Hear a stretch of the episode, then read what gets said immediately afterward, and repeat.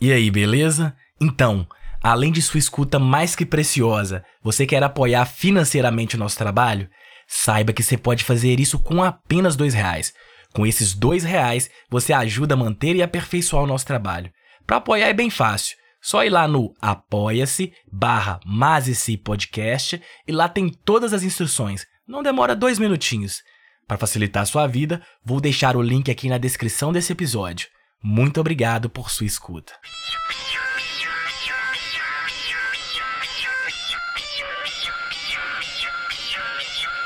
E, portanto, uma das coisas que a gente vai precisar diferenciar é entre uma teoria crítica e uma teoria que faz críticas. O universal é o privilégio do particular dominante. Né? A primeira geração é uma geração que não acredita no papel do direito em processos de emancipação real da sociedade. Sejam bem-vindos, ouvintes do Mas e Si, o seu, o nosso podcast sobre assuntos que se relacionam com o direito. Aqui quem fala é David Ribeiro e, como você sabe, é sempre uma satisfação enorme ter você aqui conosco. E hoje não poderia ser outra pessoa, é ele, o senhor da leitura, o senhor dos roteiros de cinema, o crítico de cinema, o crítico de futebol e, por último, o crítico do direito. Ele, o nosso querido André Coelho. Satisfação demais ter você aqui comigo, meu querido. Eu espero que seja em ordem crescente de qualidade crítica e não, e não em ordem decrescente, mas vou, é, felicidade estar aqui, felicidade também contribuir com esse teu projeto que vai dar muito certo. É isso aí, André. E antes da gente começar mesmo a nossa balbúrdia quinzenal aqui da teoria crítica e o direito, eu queria que você eu acho que é até redundante aí para os ouvintes e as ouvintes, porque todo mundo conhece o André Coelho, é que você se apresentasse, é, dissesse pra gente aí que balbúrdia acadêmica você tá ligado aí, o que, que você tá pesquisando, pra gente só ter uma noção de quem é o André Coelho. Bom, o André Coelho é um graduado em Direito em Belém do Pará, que é a minha cidade. Graduei pela Federal do Pará. Tenho me dediquei desde o final da graduação à docência, naquela época era possível fazer essa transição imediata. Sempre trabalhei na docência em direito com teoria do direito e com filosofia do direito, que foram sempre as minhas disciplinas de interesse. Fiz o meu mestrado e doutorado na Universidade Federal de Santa Catarina, ambos no departamento de filosofia, estudando teoria crítica. No doutorado, eu tive a oportunidade de estar um ano na Universidade de Frankfurt, com supervisão do professor Claudio Guinter, fala, falando sobre as insuficiências da teoria jurídica do Habermas. Depois de concluído o doutorado, é, alguns anos depois, dois anos depois, eu passei no, no concurso da UFRJ, onde agora dou aula. Sou professor de Teoria do Direito 1 e 2 na UFRJ e desde o final do doutorado eu tenho me dedicado a estudar as relações entre neoliberalismo e as transformações jurídicas e judiciais no Brasil, que tem sido o meu objeto de pesquisa. Na UFRJ, tive a oportunidade de conhecer e me associar com os professores Felipe Oliveira e a professora Júlia Franzoni, e juntos nós tocamos o projeto dos estudos jurídicos críticos, que passaram a ser a, a estar entre os meus referenciais principais né, de abordagem tanto do direito como das relações entre direito e neoliberalismo. Então a balbúrdia atual é essa. Né? Mas é isso, né, gente? O André dispensa apresentações. Como você sabe, antes da gente iniciar aqui o episódio, vai lá nas redes sociais e depois é só apertar o play.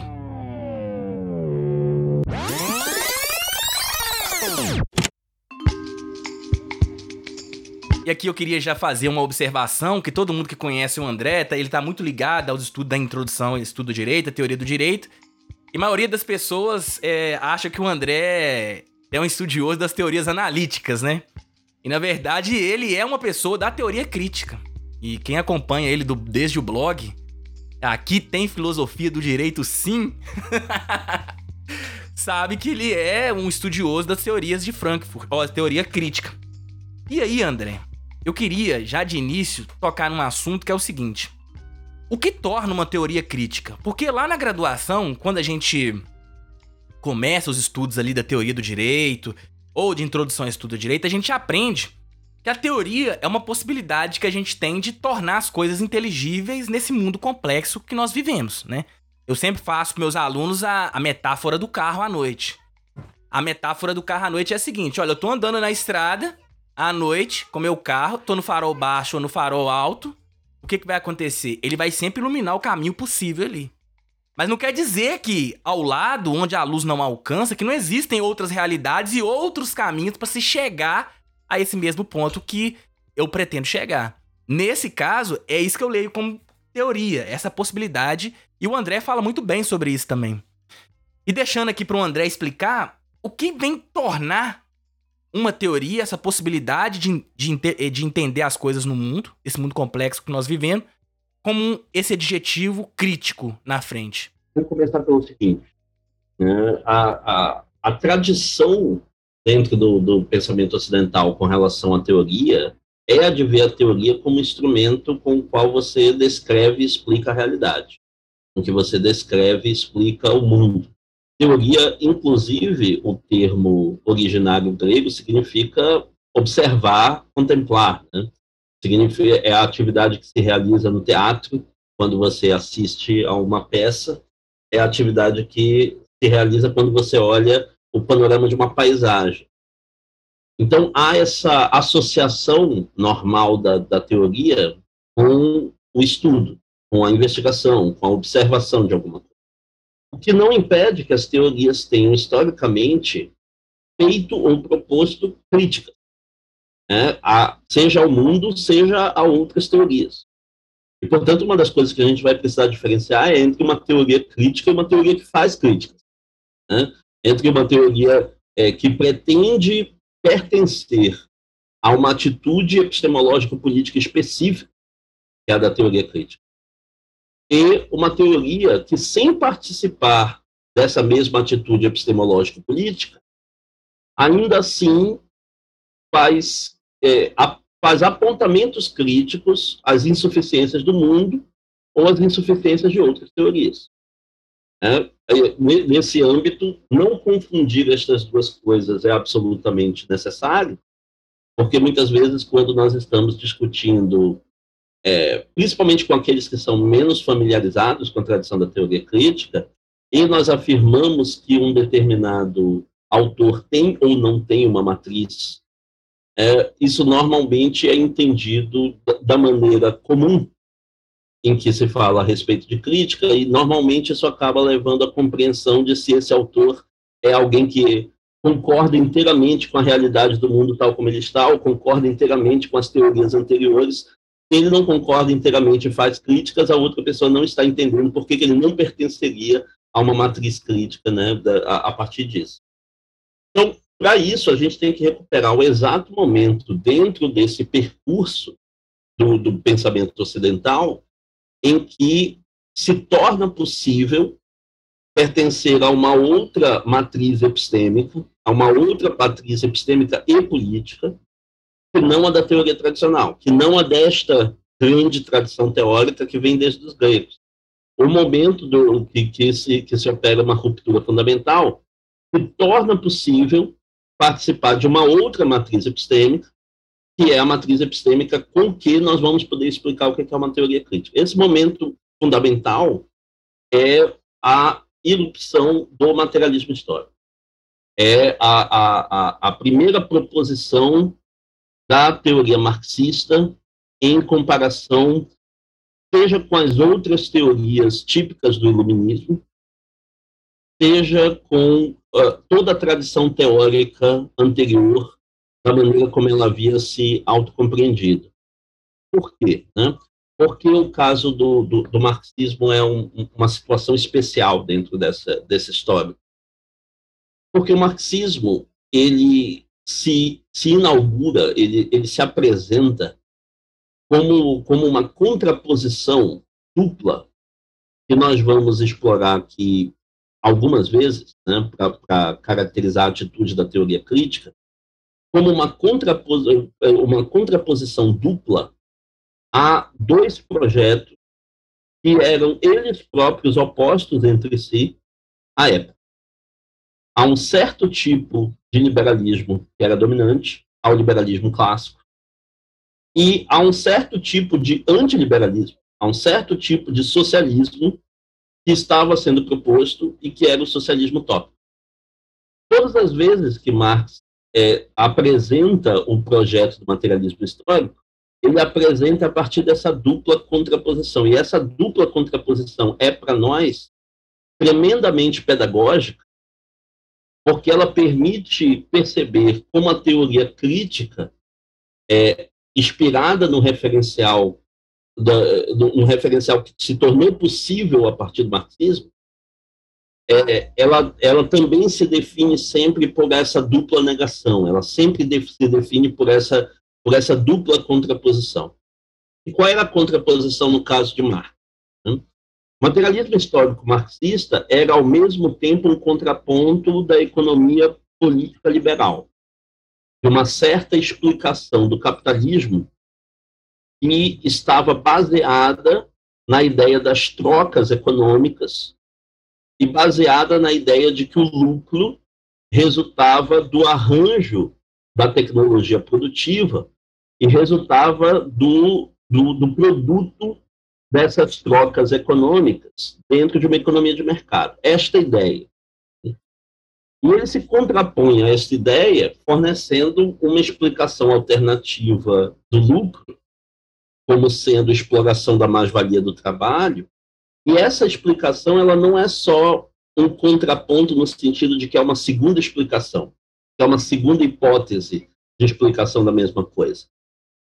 Ela se propõe explicar a mesma situação de realidade social o liberalismo clássico estava explicando da maneira X, mostrando não só que X era falso, não só que aquela explicação era falsa, mas que aquela explicação tem um objetivo deliberado de esconder a verdadeira matriz do fenômeno que ela está abordando, porque esconder a sua verdadeira matriz é a única forma de fazer com que esse fenômeno continue funcionando é, é, é, ela tem o, o propósito deliberado de fornecer uma explicação falsa, uma explicação equivocada, uma explicação alienante do seu objeto, porque o seu objeto está montado numa relação exploratória que, se for exposta como tal, desfaz o seu feitiço.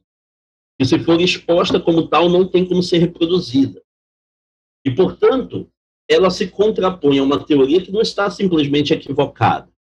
Ela é uma, ela é uma teoria que torna possível uma forma sistemática de injustiça.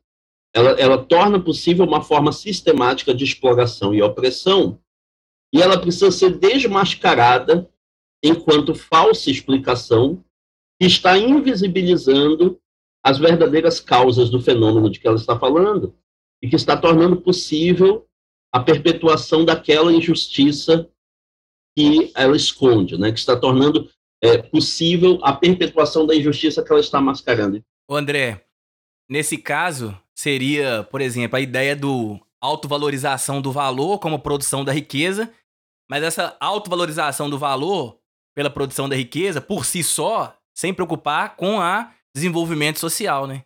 Então você tem, no final das contas, assim, ó, vamos produzir riqueza. Mas para riqueza para quem? e como essa riqueza está sendo revertida para na mesma proporção com que é, essa riqueza é gerada. Então, assim, é esse fundo, dentro do que o Marx chama de autovalorização do valor, que não é mostrado pelas teorias é, liberais clássicas, né? E, e um ponto que o, que o Marx considera fundamental que é a ideia de que a, a, a economia clássica tende a mostrar que o, o verdadeiro merecedor do lucro é o capitalista. Porque, a, porque o verdadeiro responsável pela produção da riqueza é o arranjo produtivo empresarial que ele torna possível. É, é este arranjo produtivo de tecnologia, trabalho mais organização que torna possível a produção da riqueza e, portanto, a riqueza é por merecimento dele, do capitalista. Né? Enquanto que, uma vez que você fornece a explicação alternativa de que a riqueza só pode ser criada pelo trabalho e que uma, um, um, um processo de enriquecimento só pode ocorrer negando aquele que está produzindo valor a participação neste mesmo valor, uma vez que isso só pode ocorrer por uma expropriação tanto do produto do trabalho do valor do trabalho, então o que na verdade você passa a ter é uma explicação alternativa pelo qual o verdadeiro dono da riqueza, o verdadeiro merecedor da riqueza é o trabalhador. E, portanto, se a riqueza está distribuída de maneira oposta a essa, nas mãos do capital e não nas mãos do trabalho, é porque há um processo sistemático de alienação e expropriação, e esse processo sistemático é que é escamoteado pela teoria econômica clássica. É, é, é exatamente na, na medida em que você, ao mesmo tempo, desmascara a teoria tradicional como ideologia, desmascara a teoria tradicional como tentativa deliberada de fornecer uma imagem do mundo que é não apenas falsa, mas invisibilizadora das injustiças e opressões com que esse mundo se organiza. É exatamente na medida em que você fornece uma explicação que coloca a teoria tradicional de cabeça para baixo, porque ela já tinha colocado o mundo de cabeça para baixo. Né? Ela tinha colocado, a teoria tradicional tinha colocado o mundo de cabeça para baixo para conseguir explicar por que, que aqueles que não trabalham merecem ser mais ricos do que aqueles que trabalham. Mas você está colocando o mundo de cabeça para cima de novo, ao colocar a teoria tradicional de cabeça para baixo, é, mostrando qual é a verdadeira origem da riqueza no trabalho, quem é o verdadeiro merecedor dos produtos do trabalho, e, portanto, qual é a, o tipo de, de, distribuição da riqueza e do valor do trabalho que estaria em conformidade com como ele é produzido, como essa riqueza é produzida. Então, você desmascara a, a outra teoria como sendo ideologia, é, mostrando ao mesmo tempo em que ponto ela está profundamente errada e qual é a função social que ela tem desempenhado de mascaramento e de invisibilização daquelas que são as opressões fundamentais com que aquela sociedade se, se apresenta. Né?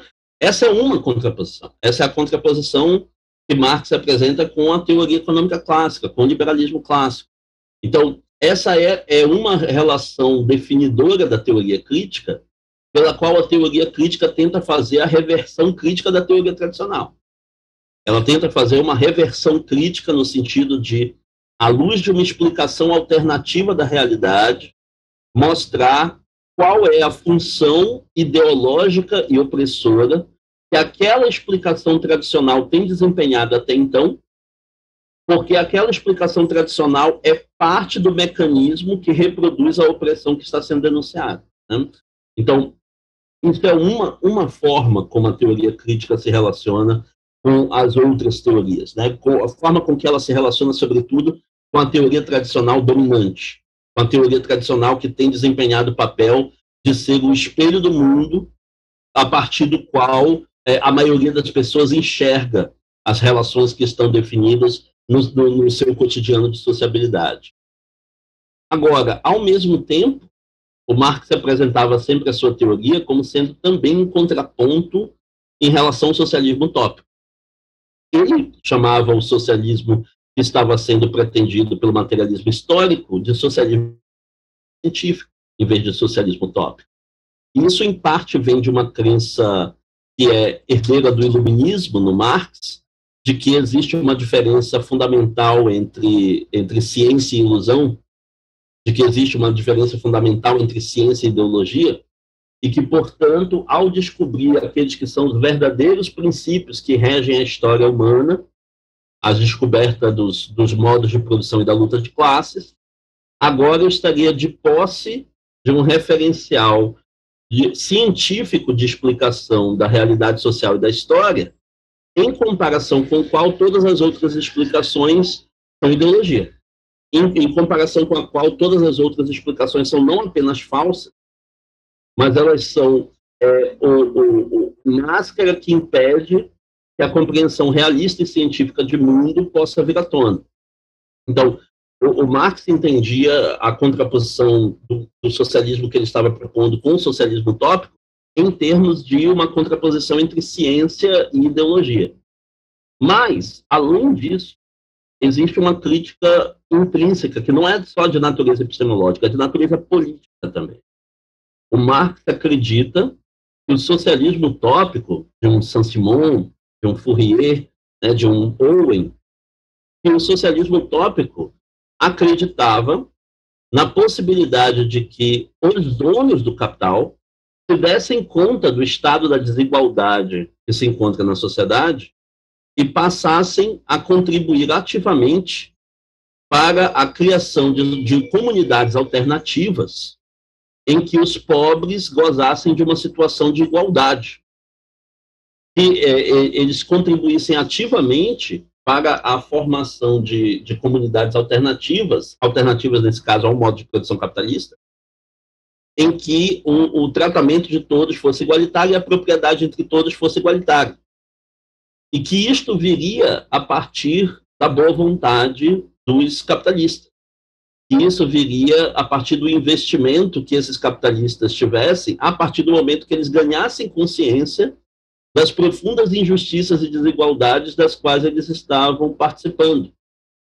E este ponto, o ponto de que um socialismo pode ser criado por puro voluntarismo, ele pode ser criado por um ato de vontade a partir da conscientização humana e não, como Marx sugeria, a partir de, da sucessão de etapas necessárias do processo de luta de classe, a ideia de que ele viria como um ato de conscientização e de libertação caritativa da parte dos capitalistas, e não a partir de uma tomada de protagonismo do proletariado e de uma mudança drástica que tem o um formato revolucionário, esta ideia fazia com que, então, por um lado, os socialistas utópicos eram anticapitalistas, eram defensores de uma auto-organização socialista da, so, da sociedade e, no entanto, Marx não os visse como sendo verdadeiramente teóricos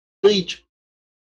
Ele os visse como sendo é, propositores de projetos utópicos que, ao não terem condições de se realizar em grande escala, nem condições de se sustentar no mundo com as relações concretas com que este mundo se organiza, essas utopias, essas falsas promessas de um socialismo pós-capitalista, que vai ser alcançado pelo puro voluntarismo, pelo puro idealismo, pela pura caridade, elas funcionam como outra ideologia.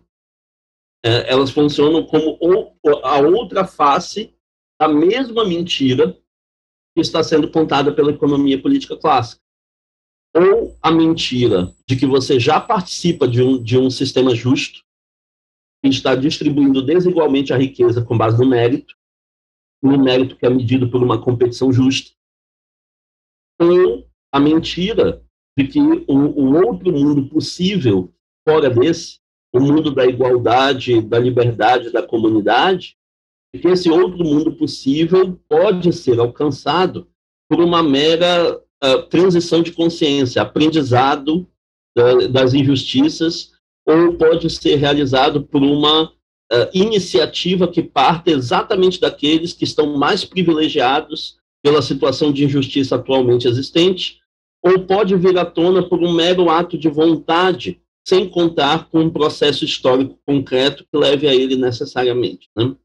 Então, essa, a, a, essa ingenuidade da proposição crítica dos, dos socialistas utópicos fazem com que o tipo de socialismo que eles estejam propondo não se encaixe numa matriz verdadeiramente crítica do ponto de vista do Marx.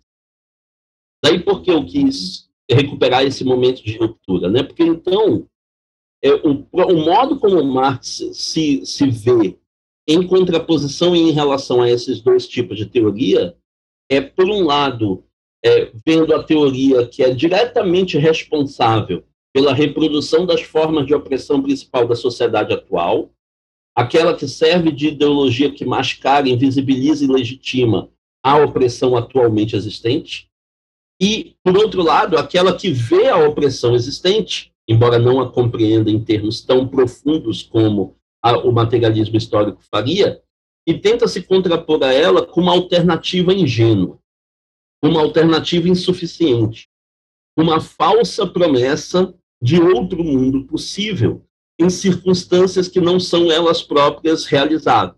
Né? Então, ambos são vistos como falhando no verdadeiro projeto crítico. Uma porque está escondendo a realidade das opressões sociais, e a outra porque está se opondo a ela da maneira equivocada, de uma maneira ingênua, de uma maneira insuficiente. E isso, de certa maneira, vai, vai passar é, como herança para todas as teorias críticas. Né? Todas as teorias críticas se autodefinem a partir dessa mesma dupla contraposição. Em relação, por um lado, à teoria tradicional que esconde as opressões que elas estão tentando denunciar, e, por outro lado, há outros projetos críticos que elas consideram insuficientes, ingênuos, ou que estão compreendendo equivocadamente o problema, ou mais provavelmente propondo equivocadamente soluções. Né?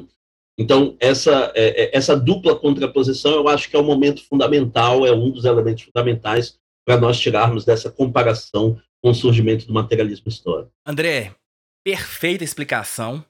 Mas uma dúvida que provavelmente vai surgir na cabeça do ouvinte que não é acostumado com teorias críticas é a seguinte: oh, tudo bem que tem essa dualidade que tenta, e nós quando a gente está falando de ideologia aqui, nós estamos falando em termos marxistas, então nós estamos falando de falseamento da realidade. Ela vai desvelar uma situação na qual essas teorias tentam dar manutenção. A pergunta que pode ficar na cabeça do ouvinte é a seguinte: mas quem disse que a teoria marxista está realmente se propondo crítica e não está, de alguma forma, tentando mostrar um outro lado que vai tirar a riqueza daqueles merecedores? Você sabe como é que funciona essa, essa discussão, né? Porque você acabou de falar que a teoria tradicional do liberalismo clássico vem trazer a ideia da meritocracia no sentido de dizer: olha, o capitalista é merecedor porque ele é o dono dos meios de produção e ele que fornece o trabalho. É ele que é o dono do capital, é ele que emprega muita gente, né? Então, como que responderia isso? É ele que assumiu os riscos do processo de investimento, né? Em última é instância, é o nome dele que vai ter que pagar. E que é engraçado é que o lucro nunca é compartilhado e os riscos são, né? Esse que é o mais interessante de tudo. Pois é. é tem duas maneiras de entender essa, essa, o que, que essa pergunta está perguntando. Se ela estiver perguntando como é que eu posso predefinir se os projetos críticos de esquerda e se os projetos tradicionais que se identificam historicamente com a direita, qual deles detém monopólio da verdade? Ou qual deles eu posso considerar como verdadeiramente crítico? Né? Se, se, se for isso que se estiver dizendo, então, ah, é muito provável que não haja uma explicação, uma resposta para essa pergunta no terreno puramente epistemológico. Né? Essa, essa, essa pergunta é uma pergunta que se define no terreno político. Essa pergunta necessariamente se define no terreno político porque se trata de quais são as lealdades que essa teoria apresenta com relação a grupos específicos dentro da sociedade e aos processos em que esses grupos participam e nos quais eles são ou produtores de injustiça ou vítimas das injustiças destes processos.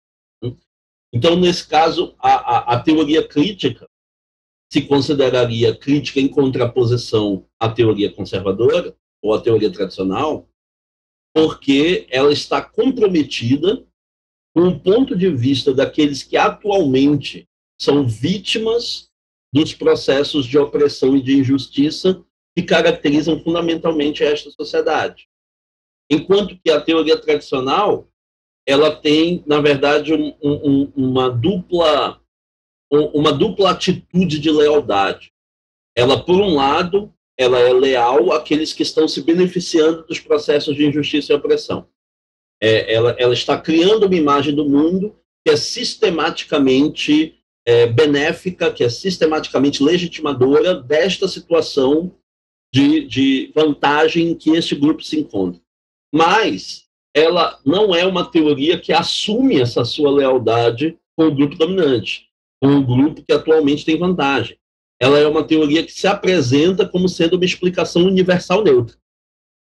Ela é uma teoria que se apresenta como sendo uma explicação ou do mundo como ele é, sem tomar partido por este grupo ou aquele, ou ela se apresenta como sendo uma explicação daquilo que pode beneficiar igualmente a todos.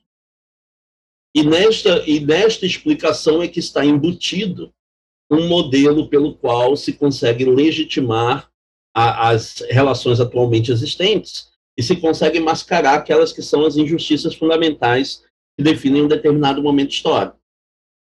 Negar isto, negar que essas explicações neutras e universais são verdadeiramente neutras e estejam, estejam buscando é, benefícios verdadeiramente universais, é um dos pontos de partida do crítica.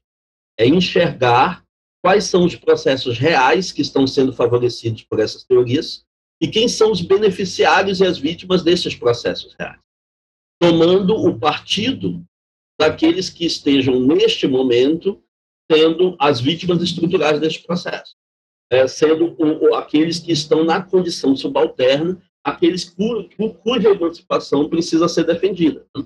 Então, isso é o que faria, do ponto de vista da teoria crítica, que ela possa se ver numa situação de uh, superioridade, inclusive epistêmica, sobre a teoria tradicional, não pelo fato de que ela tenha mais monopólio da verdade do ponto de vista epistêmico, mas pelo fato de que ela assume as suas lealdades políticas.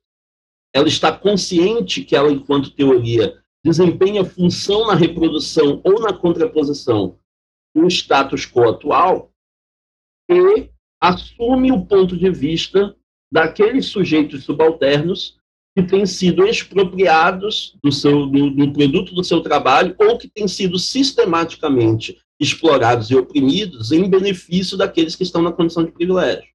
Então, essa é, é a, a, a resposta para esta questão é uma resposta política, se for isso que a questão está perguntando.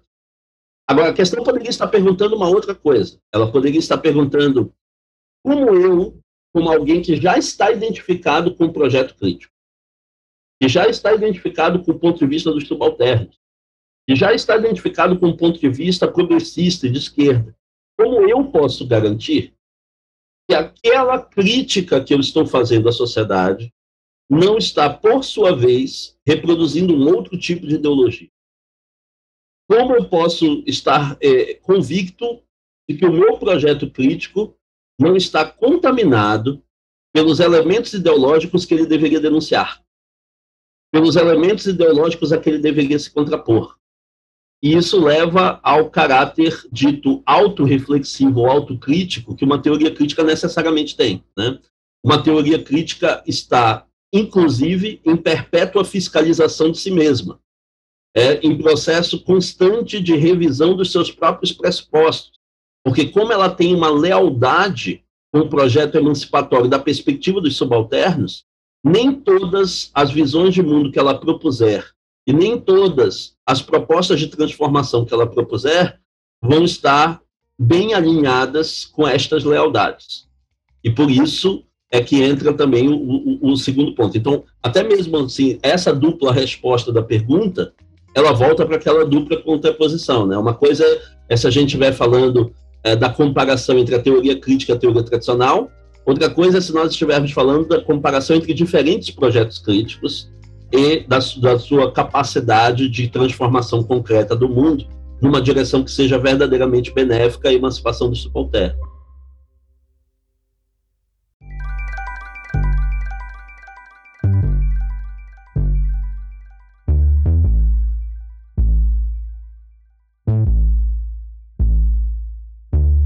Isso é muito interessante porque, assim, quando toda teoria que se pretende universal, a gente já sabe disso, ou pelo menos a gente que tem uma postura se pretende crítica, a gente sabe que teorias universais, a gente pode voltar no exemplo do carro, né? Lá atrás. Que teoria é essa que é universal, que ela apresenta apenas um caminho e esquece outras possibilidades dentro de, de, de uma realidade complexa como a nossa, né? Quem não vê a opacidade, as zonas de penumbra, que tem possibilidades de explicação de algo que a gente não conhece. Então toda teoria com pretensões universais, ela parte de alguém. E esse alguém está situado no mundo. E se ele está situado no mundo, ele está sofrendo interferência política e as tensões que são necessárias e inerente à vivência em uma sociedade com pretensões democráticas, que é a resistência mesmo. E, e a democracia é o lugar do conflito. Não tem jeito, né? Então é muito, é muito interessante isso que você está falando, assim, essa, essa abertura. Se me permitir só um que... comentário sobre claro. isso.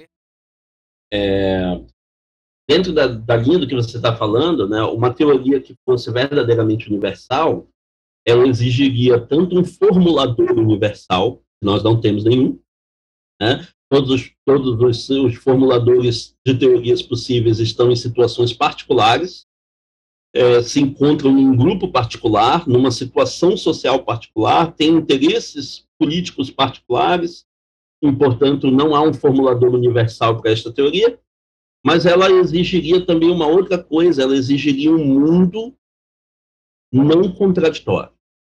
Ela exigiria um mundo que fosse homogêneo, coerente consigo mesmo o suficiente para que uma visão unitária fosse capaz de captar todos os pontos de vista possíveis e, todos, e levar em conta todos os interesses. Isso só seria possível no mundo social não contraditório. Mas os mundos que nós conhecemos são marcados pela desigualdade, pela opressão. Portanto, eles são mundos contraditórios. E em mundos contraditórios, a, teoria universal ela, ela, é, ela acaba executando uma função específica. Né? Como o, o, tanto a teoria racial quanto a teoria feminista insistem nesta ideia, a ideia é, é muito importante de ser compreendida, o universal é o privilégio do particular dominante. Né? Eh, eh, formular a sua posição particular como posição universal é a marca por excelência da situação de privilégio, é a marca por excelência da situação de dominação. E, portanto, toda vez que o particular formula a sua visão de mundo como uma visão universal, ele não formula só por estar convencido, que pode ser que ele esteja, de que aquela é de fato uma visão universal. Ele formula para que quem está do outro lado desta relação de contradição aceite como, é, como definição do mundo a definição que está fixada do ponto de vista do seu dominador, é, que está fixada do ponto de vista daquele que justifica, legitima e reproduz as situações de dominação atualmente existentes. Então, a, daí porque o universalismo é, ao mesmo tempo, impossível inevitável dentro de uma sociedade contraditória. Ele é impossível de ser genuinamente realizado com as pretensões que ele tem. Ele é sempre a elevação do particular à condição de universal. Mas ele é inevitável porque todas as classes dominantes vão propor as suas visões como universais. Né? Ele, ela, ela, elas sempre é, proporão a explicação é, é, a explicação da atual situação de desigualdade em termos que pareçam neutros e universais para justificar que essa desigualdade é justa, ou inevitável, ou natural, ou algo do tipo que predispõe à aceitação né, desta, dessa desigualdade, que pressupõe a, a, aceitação das atuais situações de opressão. Né? Então, o universalismo faz parte ele mesmo do projeto de dominação com que se estabelecem essas desigualdades e essas injustiças fundamentais. Muito bom. E André, caminhando aqui para nossa teoria crítica, que toda vez que as pessoas falam em teoria ou pelo menos quem está na academia, inicialmente não tem muito contato com esse assunto, toda vez que a gente trata de teoria crítica, a primeira teoria que eles entendem, e que não deixa de ser, é uma teoria crítica, é a teoria crítica frankfurtiana. E aí, dentro disso, disso que a gente acabou de conversar, Duas perguntas se fazem necessárias para a gente introduzir essa questão é, de Frankfurt aqui. Que é a seguinte: em que contexto a teoria crítica frankfurtiana surge? E qual é a crítica à dualidade que ela se propõe a, a avançar sobre ela, assim?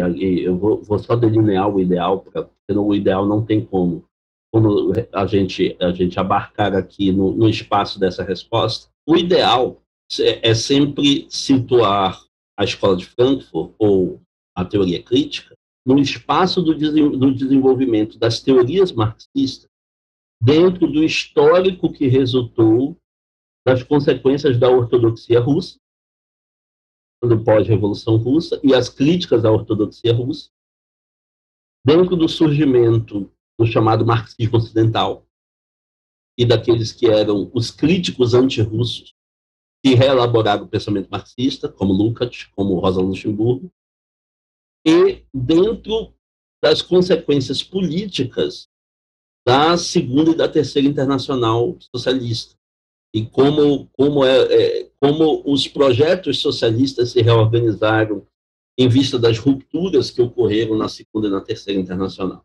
Então a gente não tem como a gente não tem como cobrir isso. Né? Mas eu estou dizendo isso porque um, esse, é, essa seria a contextualização mais completa e quem está nos ouvindo talvez tenha interesse em ir atrás, tenha interesse em, em fazer, é, em preencher a sua pesquisa com esses outros elementos.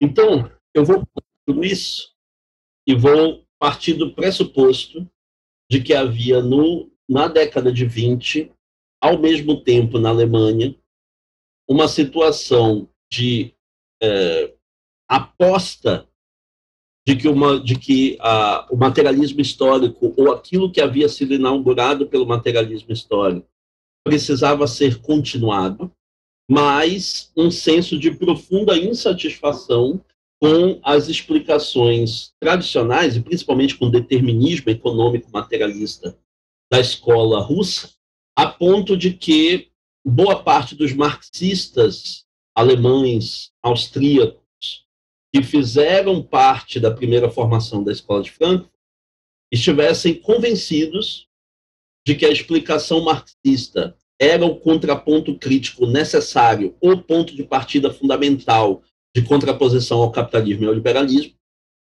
mas estivessem convencidos de que o materialismo histórico precisava ser revisado, pelo menos na na, no tipo de compreensão que havia prevalecido dele dentro da ortodoxia russa, e ele precisava ser revisado no, na ênfase excessiva que ele havia colocado no determinismo das forças produtivas, né? no determinismo da situação das forças produtivas, naquilo que normalmente se, se refere como determinismo econômico esses autores achavam que o determinismo econômico era ele próprio o resultado da situação particular em que se encontravam os autores russos.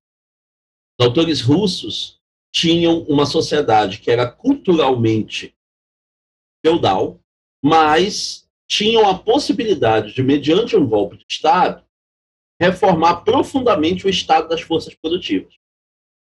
Então, quanto mais a teoria enfatizasse que a revolução dependia também de uma transformação da cultura, pior era a situação da Revolução Russa. Quanto mais ela enfatizasse que, que redistribuindo as forças produtivas, todo o restante se transforma por consequência, por tabela, e todos os aspectos superestruturais são apenas um reflexo determinado inteiramente pelas forças materiais, Quanto mais ela insistisse nisso, mais viável era o projeto da Revolução Russa.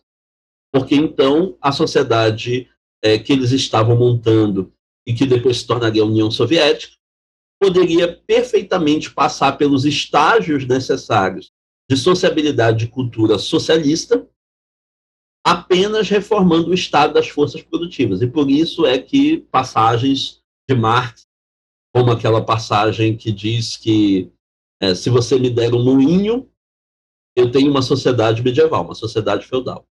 É, mas se você me der uma máquina a vapor, eu tenho uma sociedade moderna, eu tenho uma sociedade capitalista. Essa ideia, é, este tipo de passagem, que parece enfatizar o papel central do Estado das forças produtivas, havia sido sobreenfatizado dentro da compreensão da chamada ortodoxia russa sobre o materialismo histórico. E eles, eles acreditavam que esta compreensão era exatamente a que havia levado aos outros elementos do, do autoritarismo é, stalinista e a todas as outras críticas que eles tinham ao centralismo estatal soviético, a, a, ao, ao senso de dissolução da individualidade, a ideia da não participação direta dos cidadãos dentro da determinação do processo político, a substituição do povo pela figura do partido, várias destas críticas que eram recorrentes é, dentro do marxismo ocidental. Então, ou eles achavam que o marxismo tinha que ser seriamente revisado para trazer à tona o quanto a dominação capitalista é também uma dominação, é, uma dominação fortemente cultural, que tem a sua dinâmica própria, que não é inteiramente determinada pelo estado das forças produtivas, e, portanto, era necessário trazer à tona os, os elementos culturais da dominação capitalista, que um materialismo histórico precisava ser, àquela altura, completado ou complementado por outras teorias de que Marx não dispunha à época e que poderiam explicar algumas das dinâmicas culturais do capitalismo contemporâneo de uma maneira mais completa. Entre elas, a psicanálise, é, que teve uma influência enorme sobre vários dos autores da, da teoria crítica, entre elas a, a sociologia weberiana, e, e, alguns aspectos da descrição que a sociologia weberiana faz das sociedades contemporâneas e capitalistas como sociedades em que domina uma forma de racionalidade que é a razão instrumental, e a, a, o, o complemento por algumas das outras pesquisas históricas e sociológicas com que esses autores compareceram, para a formação de um instituto. Né? O Instituto de Pesquisa Social, instalado em, Frank, em Frankfurt, é fundado por um, por um cientista social chamado Felix Weil, que participou também da captação do financiamento necessário para, para o funcionamento do Instituto, e que reuniu uma série de autores em disciplinas diferentes, historiadores, cientistas sociais, economistas, psicólogos sociais, é, cientistas políticos, que tinham pouca coisa em comum além destas convicções básicas de fundo. A convicção de, de que o materialismo histórico ainda era o ponto de vista crítico fundamental, de que ele precisava ser revisado para livrá-lo da ortodoxia soviética do determinismo econômico e de que ele precisava ser completado por teorias que conseguissem dar conta de maneira mais sofisticada dos elementos culturais do capitalismo contemporâneo. Essa, essas eram as crenças de fundo que eles tinham, que todos eles compartilhavam. Mas fora isso, eles tinham pouca coisa em comum. Esse é o motivo, aliás, pelo qual o seu primeiro presidente e principal representante, que é o Max Horkheimer, sempre foi hostil à denominação escola de Frankfurt, né? porque eles verdadeiramente não formavam uma escola, porque não há nenhum conjunto de premissas básicas sobre a sociedade capitalista contemporânea que seja é, é, que, que, que faça parte da convicção de todos eles ao mesmo tempo. E não há nenhum método de investigação específica que seja empregado por todos eles ao mesmo tempo.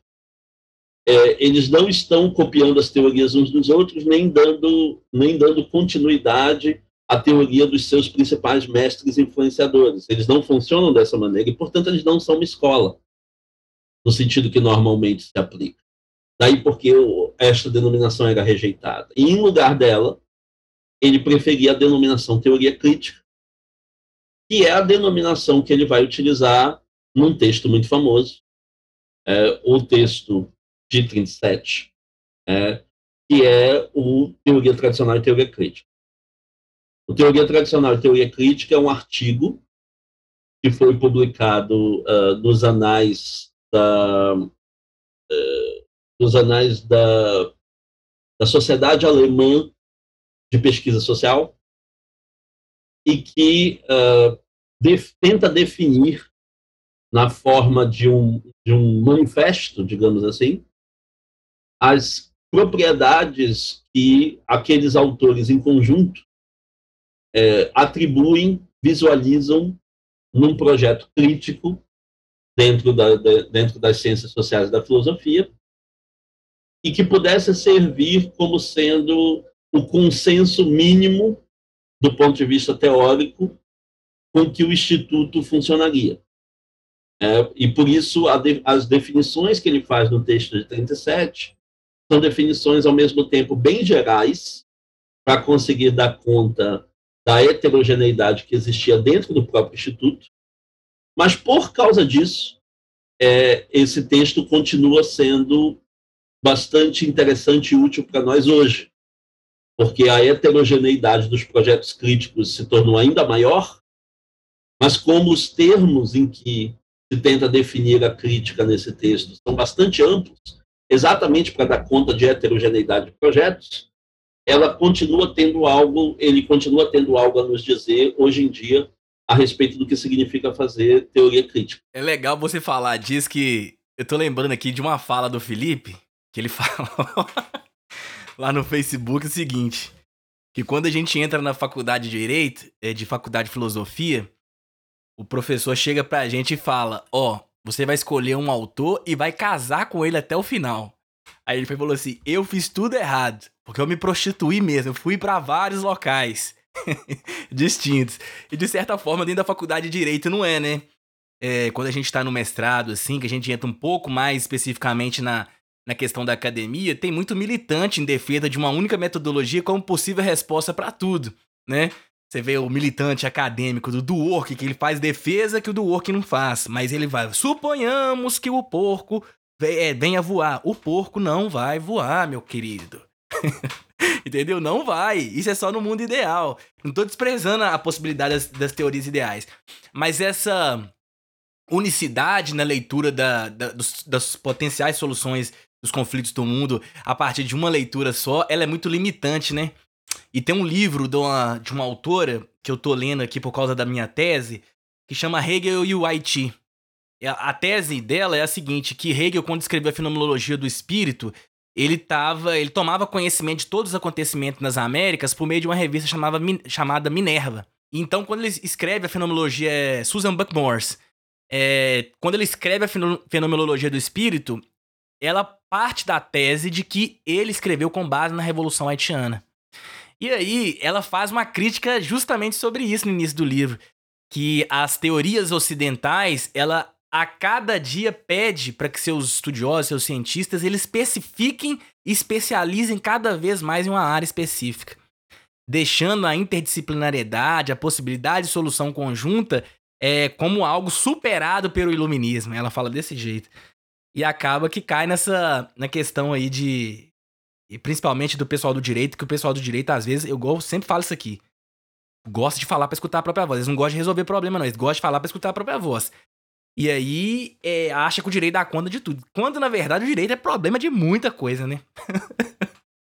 de muita coisa.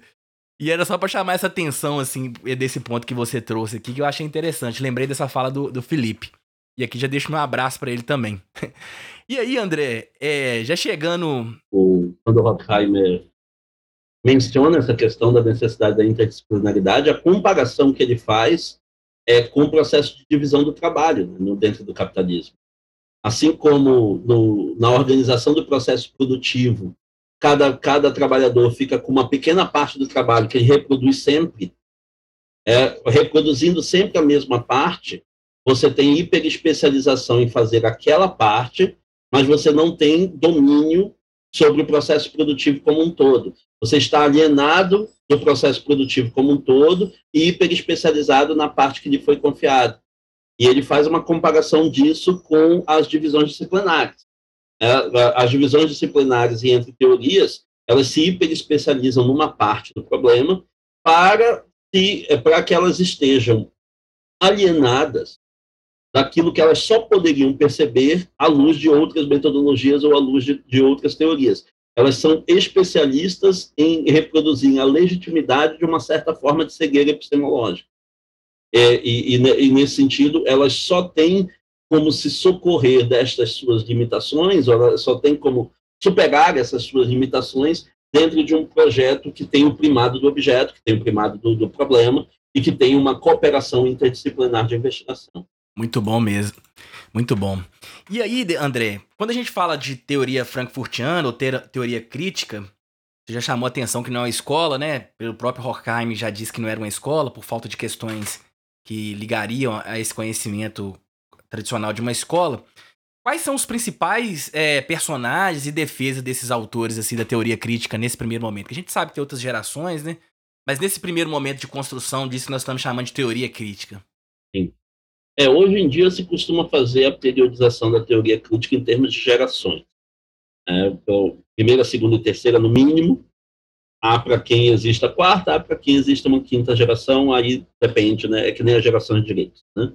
É, é, dependendo do, do, do, gosto do classificador, é, você pode fazer diferentes periodizações. Mas quando você se refere à primeira geração da, da teoria crítica, normalmente você está falando de um conjunto de autores que escreveram numa mesma época, que eram uns 20 autores diferentes, mas alguns deles se tornaram mais destacados, não só porque as suas teorias se tornaram mais conhecidas e mais influentes, mas porque boa parte das gerações posteriores da teoria crítica partiram deles, seja para continuá-los, seja para se contrapor a eles. Né?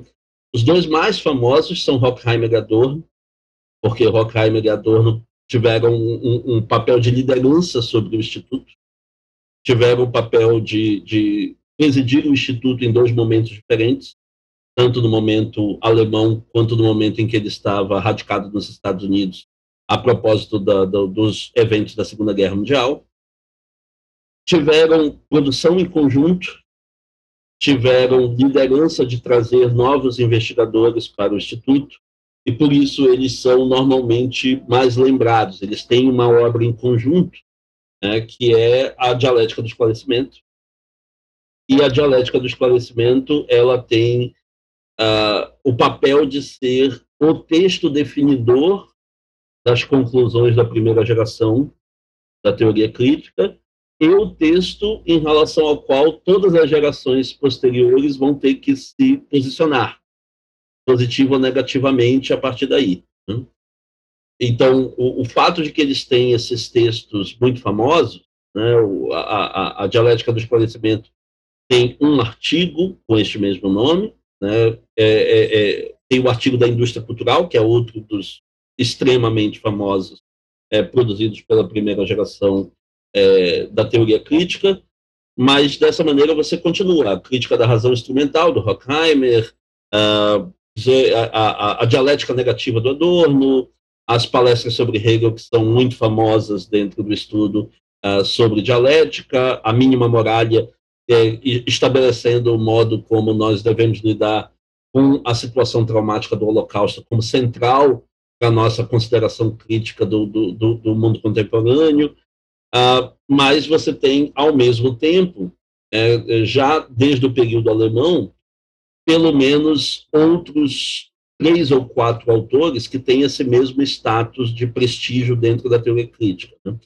Ah, há um autor que sempre é e não é da teoria crítica, está e não está no Instituto, que é o Walter Benjamin, é, que, que normalmente é referido por causa das controvérsias dele com outros autores da teoria crítica e por causa das suas contribuições originais. Né? Um autor que tem um pensamento a respeito da história que está em direta revisão crítica do materialismo histórico.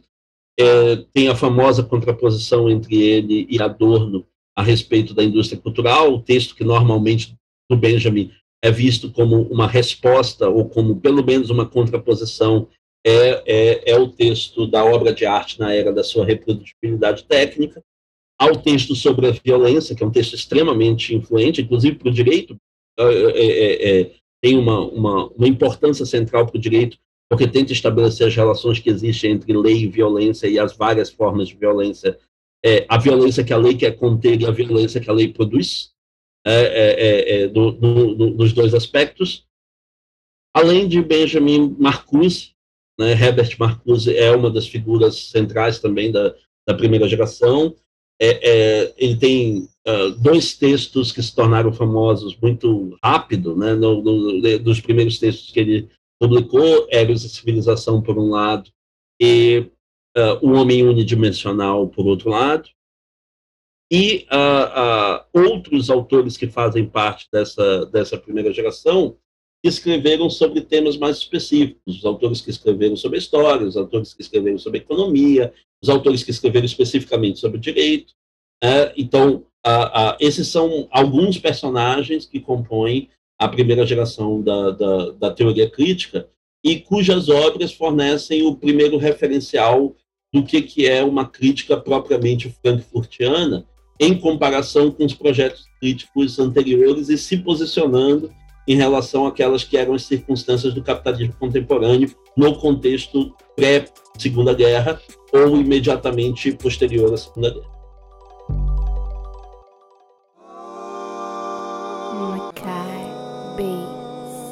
André, muito bom. E aqui nós vamos entrar num terreno um pouco nosso. Como que essas teoria, essa teoria crítica e essa pluralidade que ela representa na sua crítica foi recepcionada no Brasil?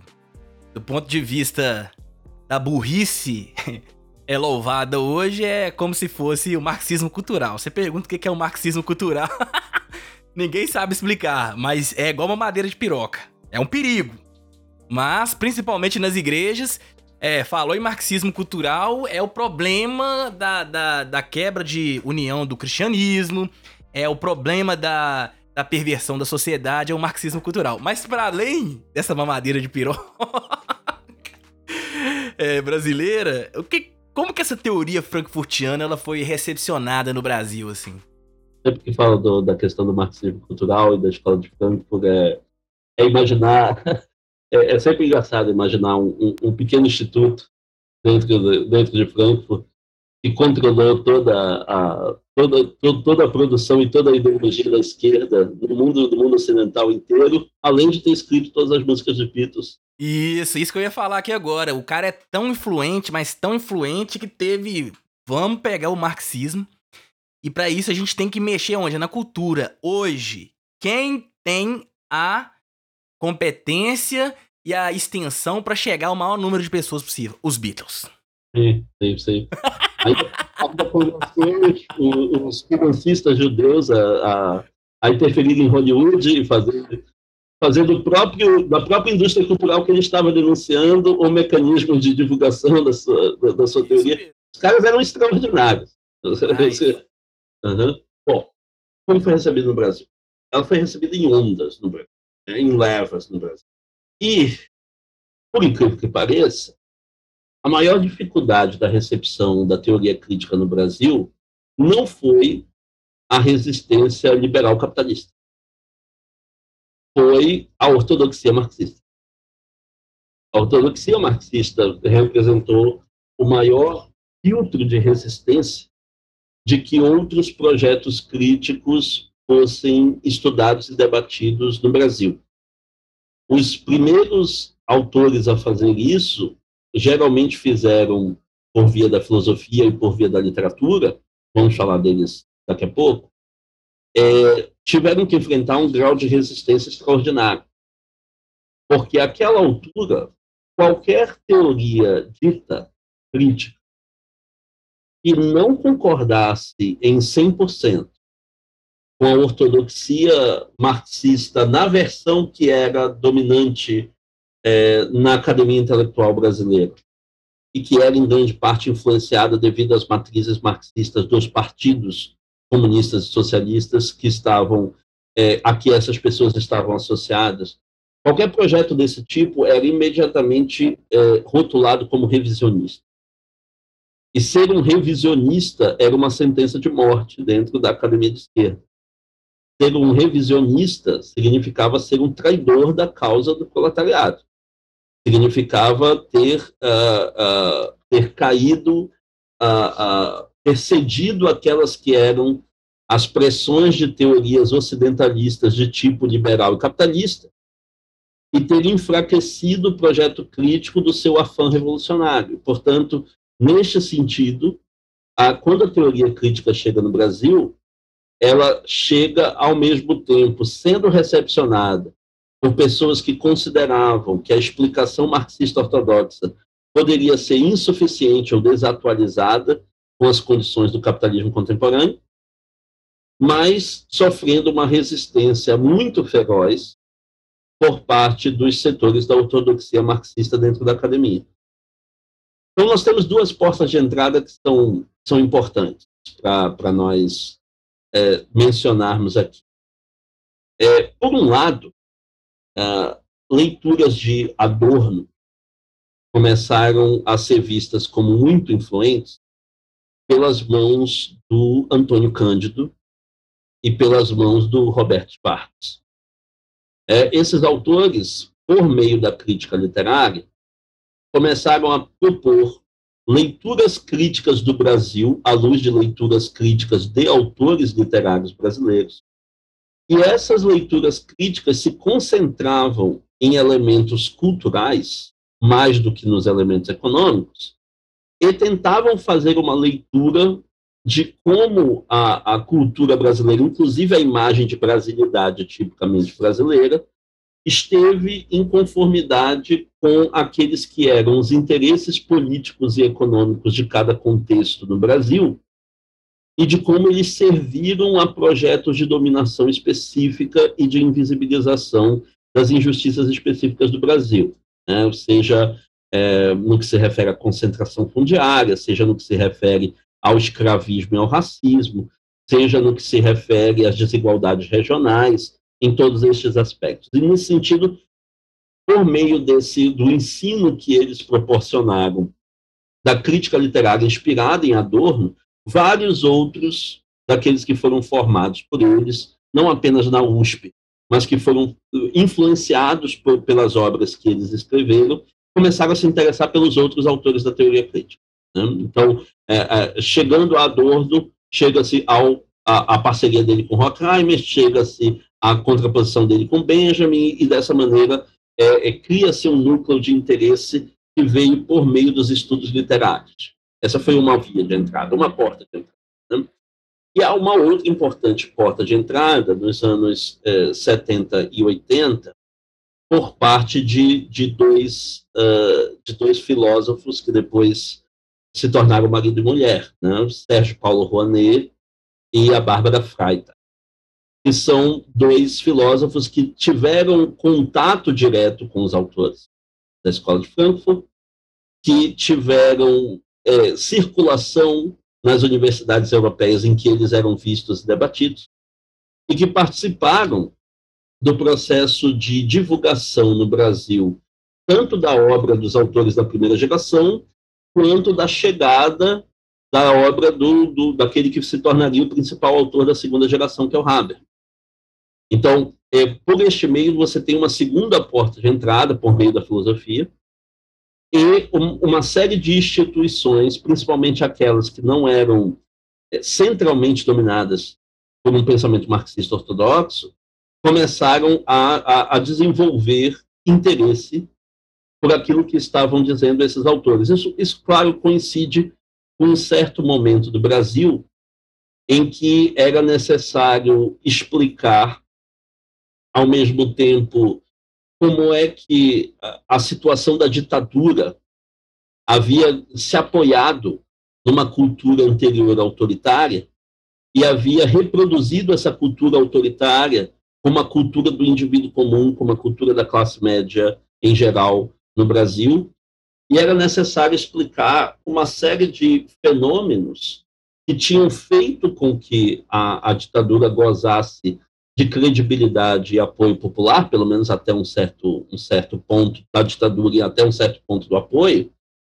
é, e as viradas que na década de 80 se seguiram do desgaste dessa mesma ditadura e da formação de uma cultura de resistência, seja com os sindicatos no ABC, seja com o movimento das diretas. Então, nós estávamos passando por um, uma série de é, problemas que levavam a uma perplexidade do ponto de vista cultural e requeriam uma explicação das suas dinâmicas culturais, e para isso os autores da Escola de Frankfurt pareciam mais atraentes. Para isso, esses autores da teoria crítica pareciam mais atraentes, pareciam fornecer uma explicação que era mais é, determinantemente cultural e adaptada às condições do capitalismo contemporâneo do que as explicações de, mera, de mero reflexo das forças produtivas ou as explicações. Uh, uh, isso não aconteceu só com a escola de Frankfurt, ok? Mas, mas digamos, é, o caminho desse interesse também foi o caminho que levou a Gramsci, por exemplo, dentro do Brasil. Mas a, a, eles fazem parte deste período. E a partir daí, um, um, um, uma série de, de autores começaram a ser formados, né, digamos assim, nas subgerações, na versão na nossa versão colonial das subgerações da, da, da, da escola de Frankfurt, né, da teoria crítica, ao, ao, ponto de que se chegasse aquele que eh, viria a ser o, o, o, instituto, a associação mais identificada com ela, que foi um determinado braço do SEBRAP, é, que, que, passou a, a, desenvolver pesquisas dos autores da, da, teoria crítica e, principalmente, a partir dos anos 2000, é, sobre os autores da segunda e da terceira geração é, da teoria crítica. Aí você tem uma, uma, uma geração de é, professores mais jovens, entre eles o principal Marcos Nobre, é, que, é, que representam este movimento mais contemporâneo, daqueles que popularizaram o acesso ao, aos livros e às teorias dos autores das gerações mais recentes da teoria crítica. Esta recepção no Brasil já nos anos 2000, ela encontra muito menos resistência. Né? Não só porque a ortodoxia marxista havia se tornado muito menos uh, hegemônica do que ela era antes, mas porque os próprios autores de influência marxista estavam a essa altura se abrindo muito mais para um diálogo com outras teorias. Então, a, a situação em que se desenvolve, em que se desenvolve hoje é, a, a, a, pesquisa sobre, sobre teoria crítica no Brasil é de que ela conta, em geral, com uma receptividade positiva dos setores de esquerda dentro da academia em que os autores são vistos como autores importantes e necessários de serem discutidos, e normalmente são contemplados pelos programas de pós-graduação, são contemplados pela discussão acadêmica qualificada, e precisam, claro, é, é, interagir, discutir em contraposição às várias outras matrizes críticas com que, com que eles estão concorrendo dentro do cenário atual. Né? Ah, mas é, essa, digamos assim, é uma breve história da, da recepção do, do, do, do, pensamento da teoria crítica no Brasil, ah, para nós termos uma ideia das portas de entrada e de como é que o processo se desenvolveu desde então. Muito bom. E aí, para a gente fazer uma conexão com o podcast que é sobre assuntos que se relacionam com o direito, a pergunta que fica, e é uma pergunta que eu quero escutar bastante, porque o direito ele exige muita crítica, e muitas das vezes as pessoas gostam, como eu disse, de falar para escutar a própria voz e não tá querendo voltar os seus olhares para suas bases epistemológicas, suas bases é, metodológicas. De que forma a teoria frankfurtiana ela ajuda ou ajudaria a pensar o direito? Essa resposta é muito diferente a depender da geração frankfurtiana de que você estiver falando. A primeira geração é uma geração com uma vocação fortemente anti-institucional. É uma geração que não acredita no papel nem do Estado, nem do direito em processos de emancipação real da sociedade. Mas que, ao contrário, dirige o seu holofote crítico contra o Estado e contra o direito como sendo parte do aparato ideológico que torna possível a legitimação do capitalismo contemporâneo e que torna possível a invisibilização dos vários problemas sociais sobre os quais é, eles, eles recaem. Né? Então, é, a maioria dos autores da primeira geração da teoria crítica é, despreza o direito duplamente.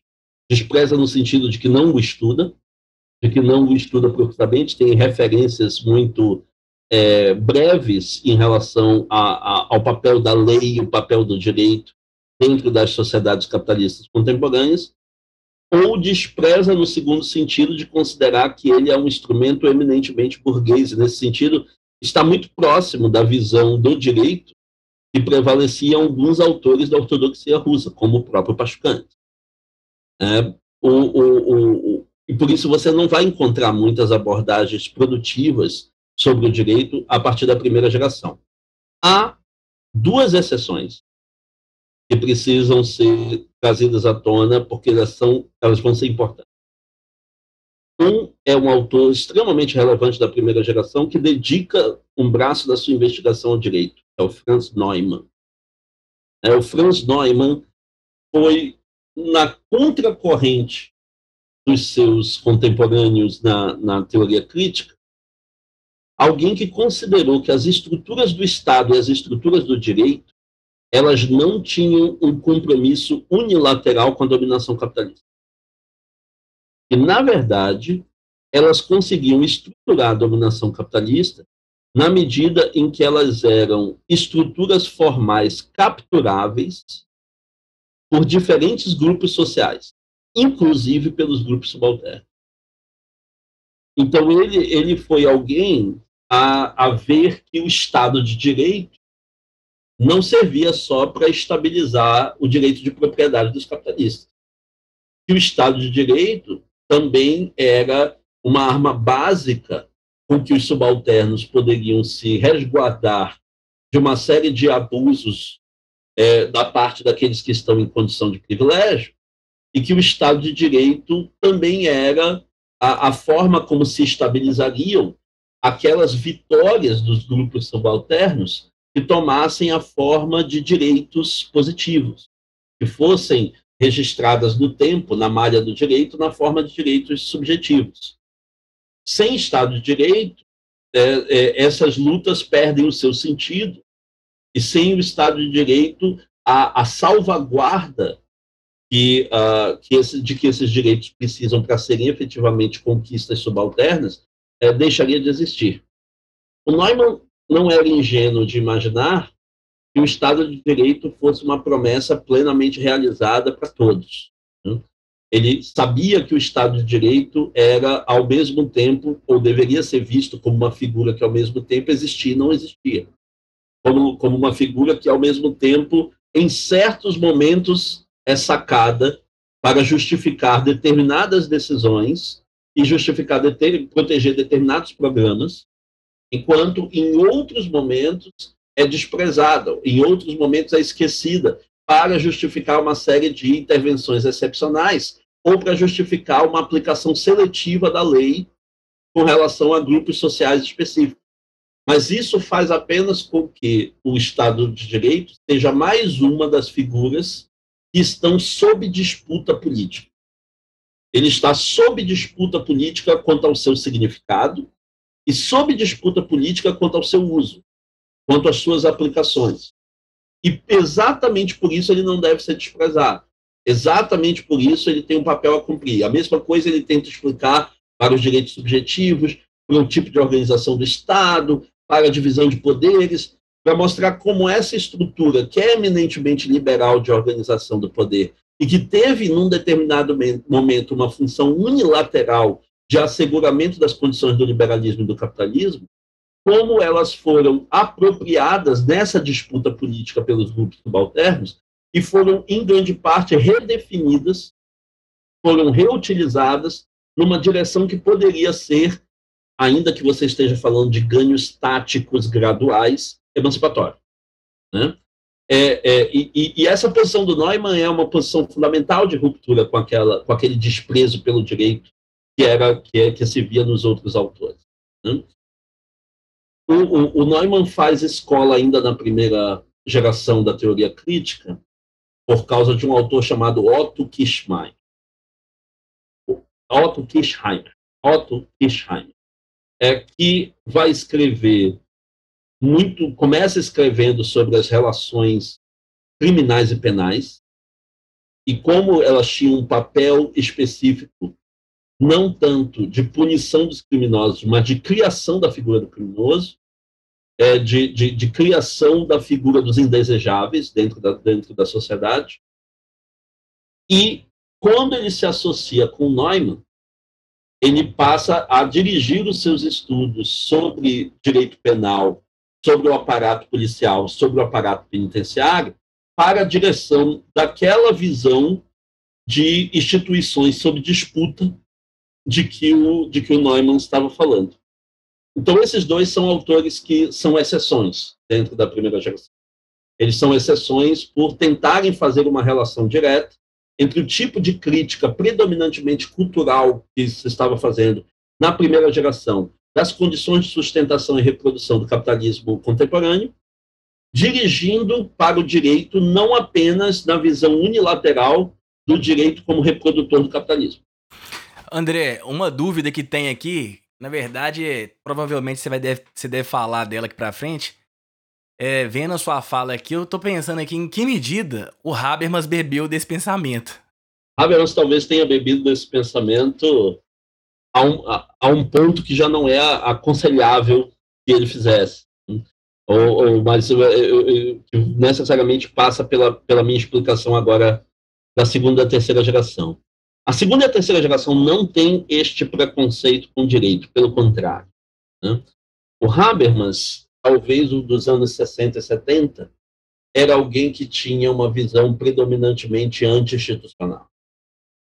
Só que o Habermas, a partir do final dos anos 70, início dos anos 80, o Habermas da teoria da ação comunicativa, o Habermas da ética do discurso, é, este Habermas, é, o Habermas do conhecimento e interesse, já é um Habermas que considera que a modernidade foi definida por dois processos de racionalização. Né? Houve a racionalização no estilo da razão instrumental, que essa sim é uma objetificação do mundo e das pessoas em direção a objetivos de eficiência de ganho, de expansão de dominação, mas houve uma segunda racionalidade que se desenvolveu na modernidade, que é a racionalidade comunicativa. É a possibilidade que os indivíduos resolvam as suas divergências por meio da linguagem, tratando-se uns aos outros como e iguais dentro desse, desse diálogo, desse discurso, e chegando a conclusões que sejam consensuais para todos os envolvidos. Então, essa ideia da dupla racionalidade é o modo como Habermas vai reagir ao diagnóstico muito pessimista da dialética do esclarecimento. Né? A dialética do esclarecimento tinha, é, numa das leituras possíveis do que o texto diz, você pode imaginar que o texto está dizendo que um dos motivos pelos quais o iluminismo nos prometeu liberdade e nos entregou formas mais complicadas de opressão, é porque o iluminismo apostou numa racionalidade que desde o princípio tinha sido definida como racionalidade instrumental.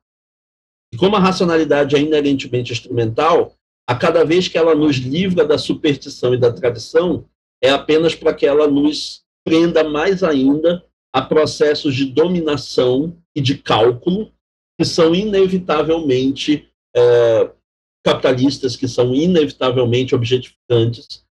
E por isso, quanto mais racionalidade, ao mesmo tempo você tem uh, menos liberdade, e não mais liberdade. E, que essa é a dialética do esclarecimento. O esclarecimento nos prometeu alcançar a liberdade por meio da racionalidade, mas a racionalidade se tornou o exato meio que suprime a liberdade. E o, o Habermas reage a isso, dizendo que não, o problema da modernidade não é ter apostado na racionalidade. Existem, na verdade, duas racionalidades duas racionalidades modernas. O problema da modernidade é ter hipertrofiado ou apostado demais na racionalidade instrumental. É ter, feito, é ter estabelecido várias das dinâmicas sociais exclusivamente determinadas pela racionalidade instrumental. E isso foi tirando o espaço daquelas outras esferas da vida, as esferas culturais e de sociabilidade, que deveriam ser definidas pela racionalidade comunicativa né, num, num, processo que ele geralmente, a que ele geralmente se refere como um processo de colonização. Né? Existe um espaço próprio da racionalidade instrumental, que são os sistemas econômico e político, e existe o espaço próprio da racionalidade comunicativa, que é o mundo da vida. Quando a racionalidade instrumental começa a definir as dinâmicas do mundo da vida, está havendo uma colonização é, dos sistemas sobre o mundo da vida, e essa colonização é a forma principal de dominação e opressão é, que a, de que a teoria crítica deveria se ocupar, pelo menos da forma como ele define o papel da teoria crítica nos, no, nos anos 80, com o, o, a teoria da ação comunicativa. Este Habermas via o direito como uma força ambígua, uma força que podia ser de emancipação, colocando limites contra a colonização, garantindo que certos espaços de sociabilidade e cultura fossem definidos pela racionalidade comunicativa, ele poderia ser uma força de colonização do mundo da vida. Ele poderia ser uma força através da qual a dinâmica do, do mercado e da política, a dinâmica é, do sistema econômico do sistema político invadiria os elementos do mundo da vida num processo de colonização. Né? Então, ela, poderia ser uh, ambas as dinâmicas. O André, André, só uma, uma questão rapidinho. É, você teria como explicar pra gente, pros ouvintes aqui, o que, que significa o mundo da vida, até assim, uma questão de esclarecimento, de bem breve, assim, porque eu sei que é muito complicado explicar o mundo da vida, mas é só para o, o ouvinte e ouvinte ter uma orientação. O modo como Habermas define o mundo da vida é como sendo aquelas esferas da vida social que tendo a ver com a, com a formação da personalidade, com a definição das normas de sociabilidade, ou com a formação das convicções e valores da cultura, portanto, tendo a ver com personalidade, sociedade e cultura, aqueles aspectos da, da vida social das sociedades modernas que não foram é, estruturados segundo uma racionalidade instrumental sistêmica. Ele acha que essa racionalidade instrumental sistêmica estruturou a economia e o sistema político formal. A economia funciona por uma lógica de lucro, a economia política formal, aliás, a política formal funciona por uma lógica de poder. O modo como a, a se comunica a lógica de lucro dentro da, da economia é por um meio de comunicação não linguístico, que é o dinheiro. O modo como se faz isso no caso do sistema político é por um meio de comunicação não linguístico, que é a coerção. Então, a, a linguagem do dinheiro e da coerção define e estruturam o modo como os sujeitos se relacionam uns com os outros no espaço econômico e no espaço político formal. Mas as outras esferas da vida não têm esses meios de comunicação não linguísticos que as estruturam pre previamente. Essas outras esferas da vida têm que resolver as suas divergências e as necessidades de cooperação a partir dos mecanismos da linguagem. E por isso tem que recorrer ao histórico das nossas convicções culturais compartilhadas, para que nós consigamos chegar a posições comuns e consensos fundamentais a respeito da nossa forma de vida em conjunto. Né? Essas esferas da vida que são dependentes da linguagem, que recorrem às nossas convicções e valores formados historicamente na cultura, essas esferas da vida são o mundo da vida. E o mundo da vida, então, define o modo como as interações linguisticamente mediadas funcionam dentro daqueles aspectos que não foram estruturados de maneira sistêmica pela racionalidade instrumental. Né? Essa digamos, essa é a explicação básica do, do, do, do, do, que é o mundo da vida no Habermas. E nesse caso, então, o Habermas dos anos 80 achava que uh, o direito tanto podia ser uma barreira que impede a colonização do mundo da vida, como ele podia ser o instrumento pelo qual se dá a colonização do mundo da vida.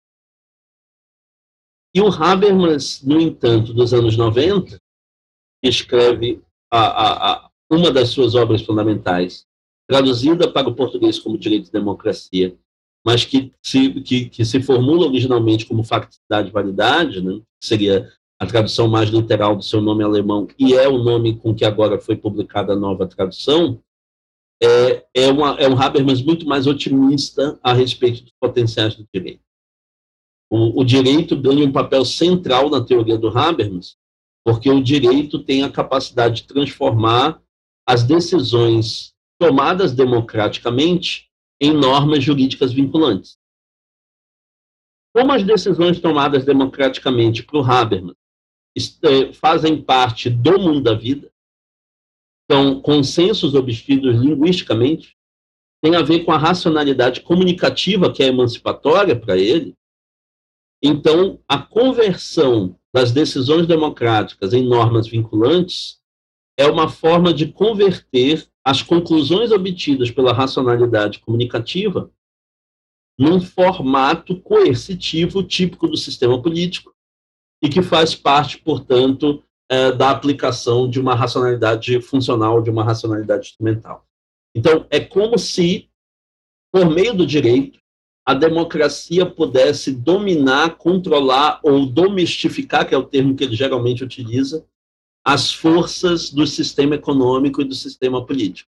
E por isso o direito tem um, tem um papel emancipatório central no Habermas dos anos 90. Né? O direito passa a ser é, o exato instrumento que, associado com o poder comunicativo da democracia, da esfera pública, é capaz de controlar os meios do Estado, controlar os meios do direito positivo estabelecendo assim que as dinâmicas econômicas e políticas não ultrapassem aqueles limites que estão fixados pelos consensos obtidos socialmente. Então, por isso, para o Habermas, o direito se torna central. Tão central que o, o Habermas considera que é, o Estado de Direito, a divisão de poderes, é, a, a, a, associação entre democracia e direito, que estas definições são o, o, o, o instrumento emancipatório principal por meio dos, dos quais as sociedades podem se tornar é, mais emancipadas, por meio dos quais elas podem é, conseguir reagir contra aquelas que são as pressões coercitivas sistêmicas, tanto do, do mercado quanto do sistema político. Então, neste processo, e vários dos críticos do Habermas apontam isso, conforme o Habermas vai se tornando menos suspeito e menos crítico em relação ao direito, conforme ele vai se tornando mais celebratório dos potenciais emancipatórios do direito e aceitando as estruturas jurídicas do Estado político moderno como sendo emancipatórias, mas o seu, o seu projeto emancipatório vai coincidindo com várias das versões mais sofisticadas do liberalismo. Mais liberal ele se torna, né? mas ele está aderindo àquelas que são as instituições típicas do liberalismo e, com, e, e construindo, inclusive, justificativas para essas instituições do ponto de vista de uma teoria crítica. Justificativas que, em vez de se fundarem na linguagem liberal do asseguramento de, das iguais porções de liberdade dos indivíduos, se fundamentam numa, numa visão societal ainda mais ampla da modernidade, que vê essas estruturas como instrumentos fundamentais de emancipação social. É como se, uh, neste caso, os, os aperfeiçoamentos do direito por meio da democracia ganham o papel que antes era atribuído à revolução. Né? Ganham, ganham o papel de serem aquele avanço gradual emancipatório que é possível alcançar pelos meios do direito, que é possível alcançar é, pelo, pelos meios estabelecidos pela democracia liberal moderna. A, a, a, e isso vai, vai passar aos seus, aos seus sucessores. Né? O, o, o Honneth é alguém que já começa, é, o Axel Honneth, é alguém que já começa a, a, formulação da sua teoria naquele primeiro formato da teoria do reconhecimento, tendo uma das três esferas fundamentais do reconhecimento como a esfera jurídica. É, o, o, o, reconhecimento desempenha o papel da emancipação social no, na teoria do, do, do Honneth. O reconhecimento acontece quando certas pretensões levantadas por sujeitos individuais ou coletivos são acatadas pelos outros sujeitos com que eles dividem o espaço social, e, portanto, quando eu, eu afirmo que eu sou, que eu quero ou que eu posso algo enquanto indivíduo ou enquanto grupo, e consigo que os outros sujeitos com quem eu divido o espaço social reconheçam eu de fato sou aquilo, de fato posso, de fato quero aquelas coisas, e, portanto, permitam que eu tenha acesso a uma determinada forma de vida é, a que eu estou tendo pretensão. E essas esferas do reconhecimento, que a, em que ele divide a luta por reconhecimento na obra que tem esse nome, é, são a esfera da família, a esfera do direito e a esfera da solidariedade. E, portanto, uma das esferas fundamentais de reconhecimento já era o direito. Desde o princípio, é, ela está estruturada assim.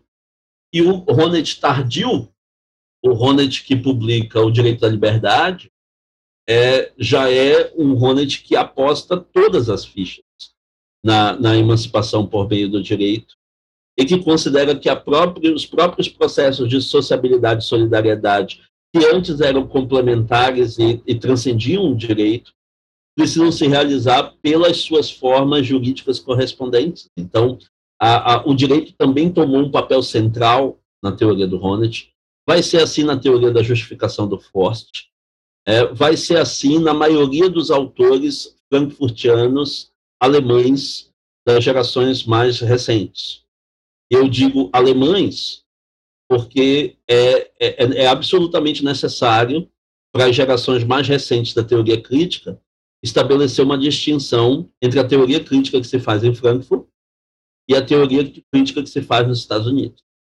A teoria crítica que se faz pelos autores americanos, muitos dos quais estudaram em Frankfurt ou foram orientando os frankfurtianos quando eles estiveram nos Estados Unidos, mas que uh, desenvolveram uma forma de teoria crítica que tem não só muito menos o perfil é, fortemente teórico abstrato que a teoria alemã tem, é, fortemente esse contato e continuação com as teorias de Kant, com as teorias de Hegel, com as teorias de Marx, é, como a, a, a teoria crítica alemã tem, mas também que tem um contato muito mais direto com, a, com os movimentos sociais e com as dinâmicas de luta popular concreta que se desenvolvem nos Estados Unidos e que procuram que as suas teorias de alguma maneira expliquem esses processos sociais concretos e deem voz a estes movimentos sociais concretos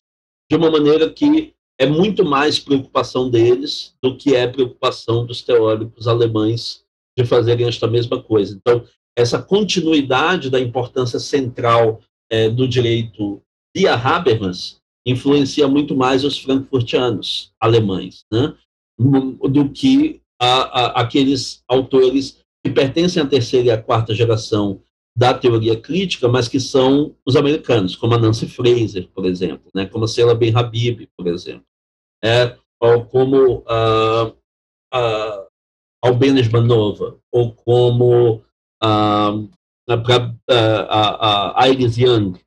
É, esses, são, o, esses são autores da teoria crítica norte-americana que estavam muito mais preocupados em elaborar versões da teoria crítica que fossem instrumentos de denúncia e instrumentos de luta é, úteis e bem ajustados ao contexto das lutas sociais concretas nos Estados Unidos, do que em uh, dar continuidade a uma, a uma densa tradição filosófica em que eles estão reelaborando as ideias de Kant, de Hegel, de Marx, numa versão que seja ajustada à própria história da teoria crítica ao longo das suas gerações. Isso é muito mais importante para os alemães, faz muito mais parte do temperamento uh, de revisão da tradição, de uh, reapropriação dos grandes filósofos típicos do temperamento alemão investigativo, do que dos, dos americanos, que tem, uh, uh, nesse sentido, como normalmente a teoria americana é, um interesse muito mais prático e muito mais contextual, mas que no caso da teoria crítica vai fazer com que ela é, tenha um contato muito direto com as lutas sociais concretas, tais como elas são visualizadas e empreendidas pelos movimentos sociais. Muito bom. E aí, André, caminhando para nossa última pergunta, quais são os caminhos que essa teoria crítica tem tomado hoje, assim, no nosso cotidiano? Você já deu uma, uma, uma dica inicial aí, mas contextualizando melhor, para que caminho ela está seguindo hoje? É, veja só. O, é, é, essa pergunta é uma pergunta que, para mim, ela vai inevitavelmente coincidir com certos elementos também da minha trajetória biográfica com a teoria. A teoria crítica foi meu referencial teórico, e eu considero que ela continua a ser, em certa medida, meu referencial teórico, durante todo o período do final da minha graduação até a conclusão do meu doutorado. E, no entanto, eu sempre estive em luta e estive em conflito ou em tensão com certos aspectos percebidos como insuficiências muito fortes da teoria. E uh, na teoria crítica há uma, um, um, vocabulário que costuma ser utilizado para que você critique outros projetos críticos quando eles falham em fazer o que eles precisam fazer, que é o vocabulário dos déficits. Né? Uma teoria tem déficit sociológico, ela fornece uma descrição e explicação da sociedade que é completamente idealizada e não corresponde aos processos sociais concretos. Nesse caso, ela tem um déficit sociológico. Uma teoria tem um déficit normativo quando ela consegue descrever e explicar bem os processos concretos, mas ela não consegue me fornecer nenhum critério convincente pelo qual eu possa julgar o que é emancipatório e o que não é nesses processos. Né? O, o, o que, no, que, que nós deveríamos apostar e no que, que nós não deveríamos. E que faz uma diferenciação entre uh, o emancipatório e o não emancipatório. Nesse caso, ela tem um déficit normativo. E, e as teorias críticas normalmente se acusam desses dois déficits. Né? É, os braços diferentes da teoria crítica costumam usar essa linguagem dos déficits para fazerem acusações recíprocas. E a minha atenção com a teoria crítica vinha, em parte, de que ela tinha um déficit sociológico, que eu achava que era muito grave, que, especialmente na teoria de Habermas, que foi meu referencial teórico no mestrado e no doutorado, eu considerava que a descrição de sociedade que ele fazia e a descrição das instituições e dos processos democráticos era altamente idealizado, até mesmo levando em conta a Alemanha. Mas muito mais quando você os aplica para a periferia do capitalismo. Muito mais quando você os aplica para sociedades que são marcadas por contradições coloniais, que são marcadas por contradições raciais, que são marcadas por contradições sociais ainda mais profundas do que aquelas de que ele está falando. Então, o déficit sociológico do Habermas, para mim, era muito uh, gritante. E, com o tempo, é, foi se desenvolvendo também, da minha parte, a impressão de que não apenas a teoria do Habermas, mas a teoria frankfurtiana alemã, o braço alemão da teoria frankfurtiana, desenvolveu uma, um forte déficit materialista. Ela, ele, ela começou a compactuar demais com as convicções e processos próprios, tanto do capitalismo contemporâneo como do liberalismo.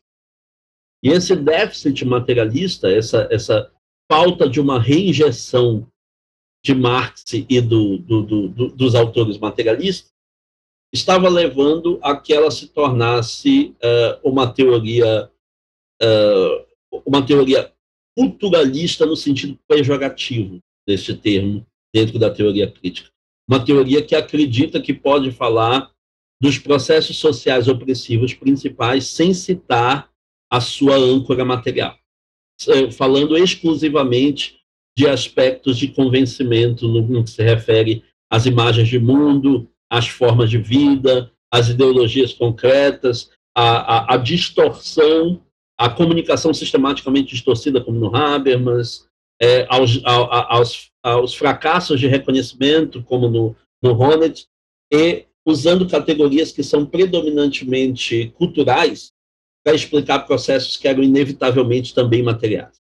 E, de certa maneira, parte da quarta geração da escola de Frankfurt, principalmente do, do, do braço americano, começa a se dar conta disso.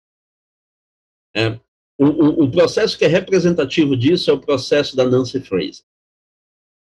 A Nancy Fraser é uma autora que começa é, com um diálogo mais direto com Habermas, faz uma crítica a Habermas do ponto de vista do feminismo desde os anos 80.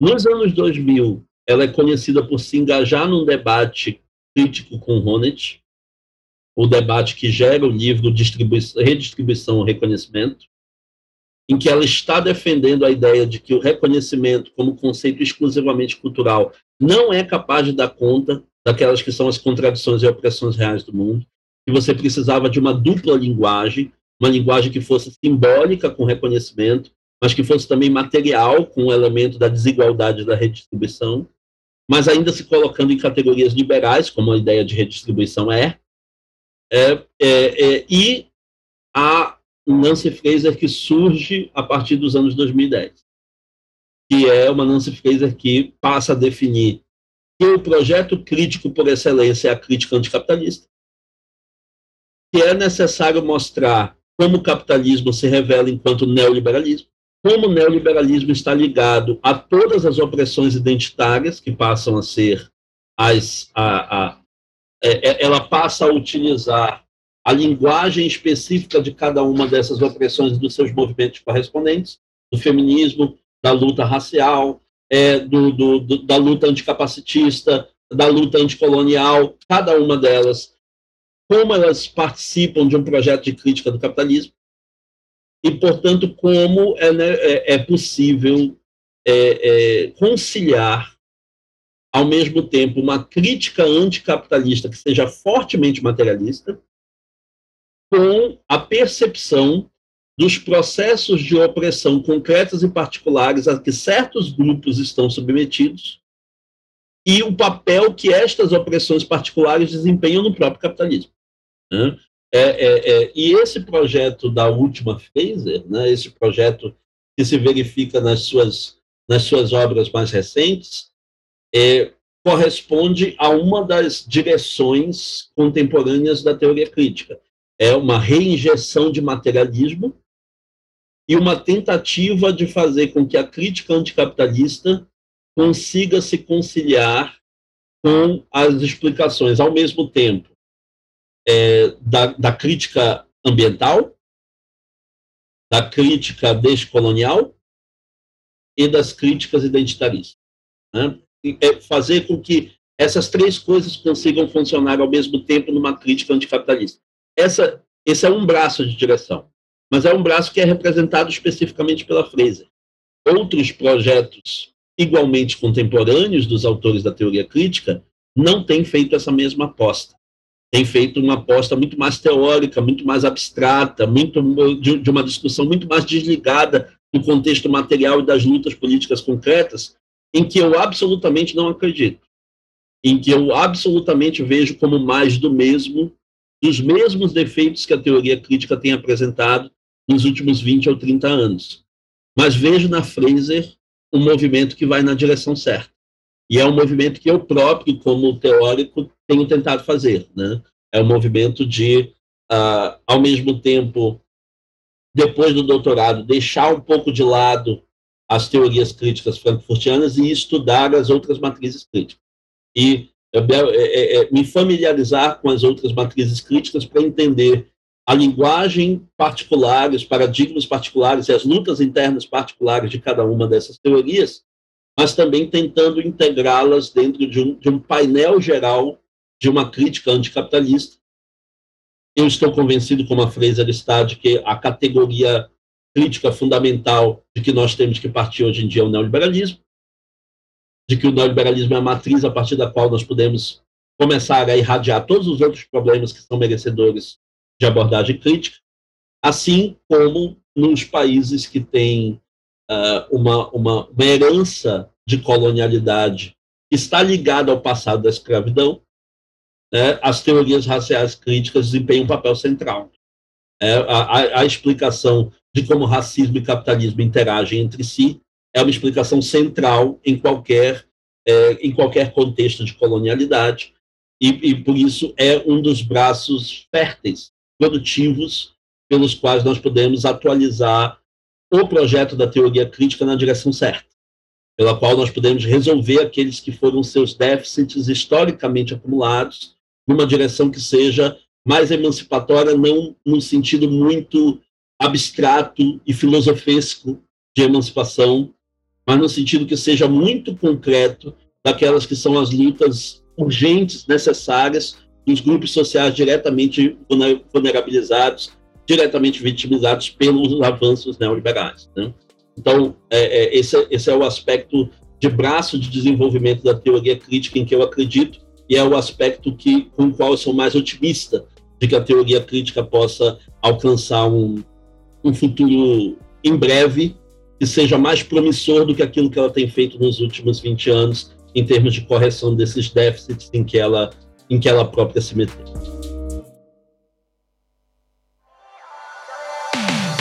E aí, André, pra gente finalizar de vez, como é um assunto complexo, o ouvinte a ouvinte deu para perceber que é um assunto complexo, exige uma dedicação, exige um comprometimento com os estudos críticos. E essa de hoje, nós tivemos aqui o nosso querido André Coelho falando pra gente.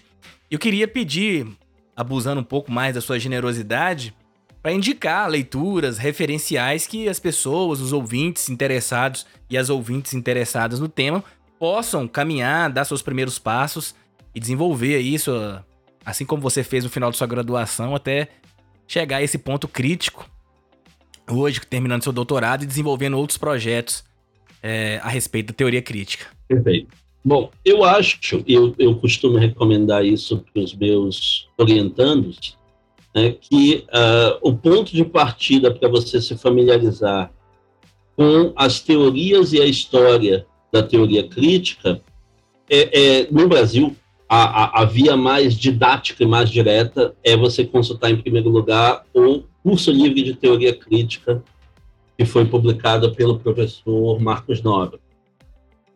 Esse, esse, esse curso livre ele é uma coletânea de textos uh, sobre os vários autores e temas principais das três gerações da teoria crítica, em que cada um dos pesquisadores brasileiros escreve é, sobre um desses autores, sobre é, um desses temas, textos relativamente curtos, em linguagem bastante acessível, que tem condições de nos fornecer um, um, uma, uma, uma excelente introdução ao que esses autores disseram.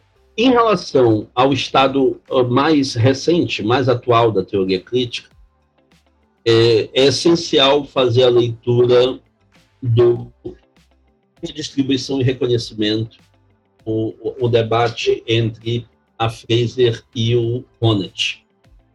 É, é, ele é essencial porque ambos vão se referir ao seu antecessor comum, ao seu antecessor de que eles herdam as suas categorias, que é o Habermas, é, e porque eles vão disputar, no fundo, é, as ênfases cultural ou a ênfase material em que a teoria crítica se vê dividida no contexto da terceira e da quarta geração.